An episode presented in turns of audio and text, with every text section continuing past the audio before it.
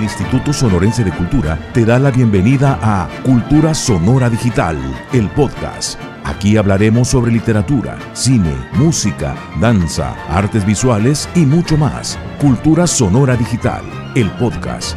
Iniciamos. Bienvenidos al podcast de Cultura Sonora Digital bajo la producción del Instituto Sonorense de Cultura. Mi nombre es Erika Tamaura, soy gestora cultural y les agradezco que nos acompañen como cada sábado en este espacio dedicado a platicar, a reflexionar, a conversar sobre temas relacionados con la gestión cultural. En esta ocasión quiero compartir con ustedes un texto que encontré en el blog de la página Transit Projects, que es una agencia eh, dedicada a la innovación cultural, dirigida por el maestro Ángel Mestres en Barcelona, España, y está muy interesante. Esta entrada fue publicada el 15 de abril del 2020 cuando recién iniciaba todo este caos de la pandemia, todas estas preguntas, todas estas dudas, estas mortificaciones sobre eh, qué es lo que estaba sucediendo con esta, esta situación a nivel mundial por el virus y cómo los escenarios estaban cambiando de manera acelerada.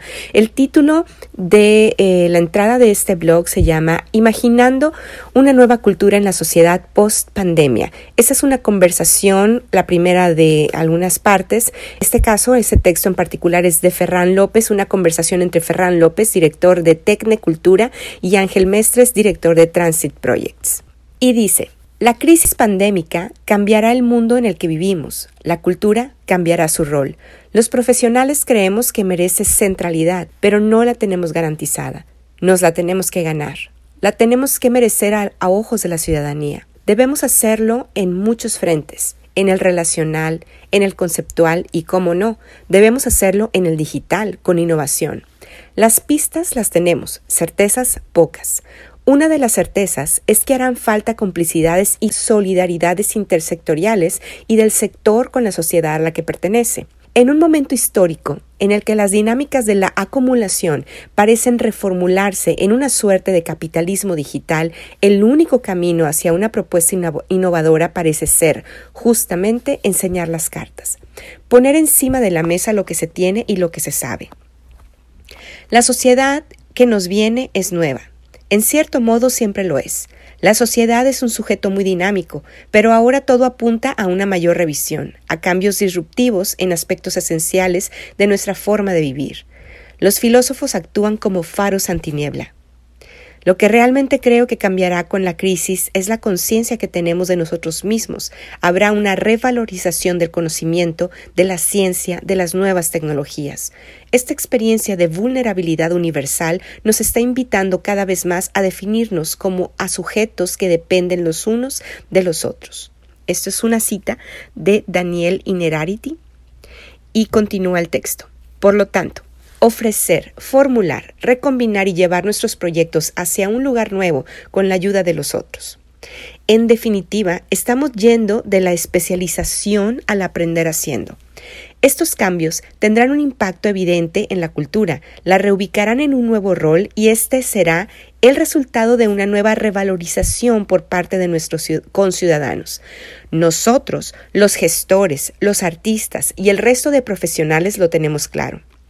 De forma argumentada y sincera, vemos la cultura en el centro del debate que debe decidir cómo será el futuro.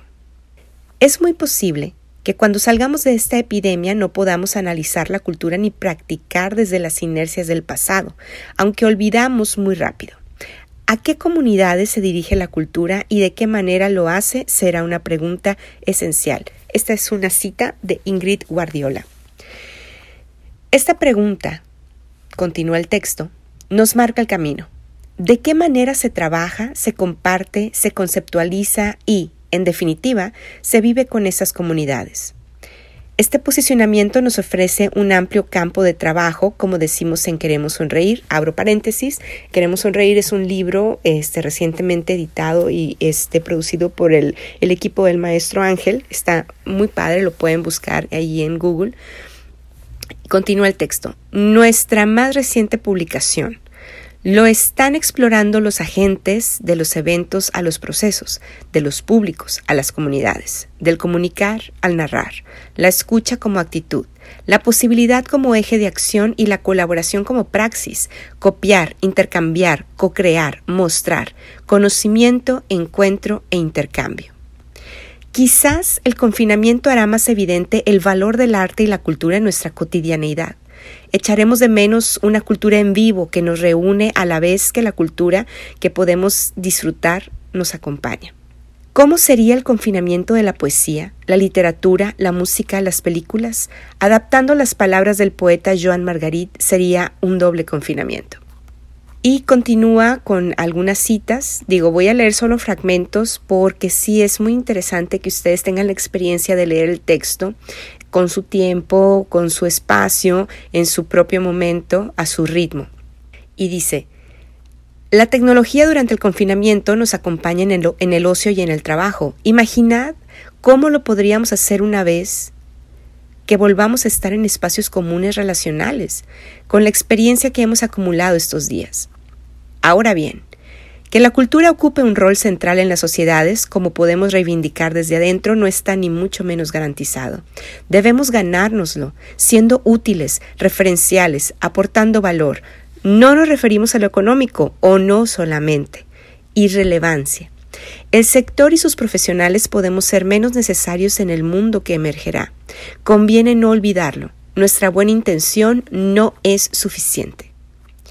Hacemos proyectos que aportan valor, inciden, penetran, sacuden los territorios donde se desarrollan. Nuestras ideas, centros, emprendimientos, proyectos afectan y o marcan positivamente. ¿Cómo trabajamos los fracasos? Los proyectos son exitosos en función de unas determinadas cifras, seguidores, públicos, facturación. Nuestra actividad se plantea como un laboratorio de investigación constante. Optamos por repetirnos. En los tiempos que corren, en los que el valor de casi todo acaba reducido a un problema de ejercicio contable, es preferible pensar que, como decía Porter, Pese a estar en un entorno competitivo y económico, la cultura es necesaria para empoderar a las personas y los territorios. Necesitamos una cultura que nos reúna de nuevo, que nos ayude a entender nuestros sentimientos, a conocernos a nosotros y a los demás, que nos lleve a reflexionar, a construir visiones propias y críticas. Necesitamos también una cultura que nos emocione, que nos conecte, que nos haga reír por un momento, no hace falta menospreciar ningún formato por más mainstream que sea, pero sí que es necesario ser conscientes del valor de la diversidad, de la necesidad de explicar la realidad tangible e intangible desde diferentes perspectivas y con diferentes prismas, y en especial de poner en valor lo que pisa las mismas calles que su audiencia. Este texto eh, lo pueden encontrar en el blog de Transit Projects eh, con el título, es una serie de conversaciones en confinamiento muy interesantes reflexiones necesarias que los gestores culturales, los profesionales del desarrollo cultural debemos hacernos, debemos platicarlo, este, háblenle eh, por Zoom, por videollamada, por FaceTime, por lo que quieran, háblenle a un colega, hagan, no sé, algún tipo de reunión, algún tipo de panel, de mesa de discusión, háganla por Facebook Live. Es importante que empecemos a, a tener una postura sobre estos temas, que empecemos a llamarle por su nombre, que, que nos demos cuenta del papel y el personaje que jugamos en estos momentos en la cadena de valor de cultura. Y bueno, em, en este podcast, que la idea es dar como pequeñas pistas, eh, pequeños caminos, pequeñas guías para poder detonar y abrir la conversación es importante que le demos una vuelta al blog de Transit Projects. Eh, les agradezco mucho eh, que nos hayan acompañado en esta semana, en este fin de semana para un episodio más del podcast de Cultura Sonora Digital. Los invito a que sigamos platicando en mi Twitter, arroba Nos podemos ver en Instagram también.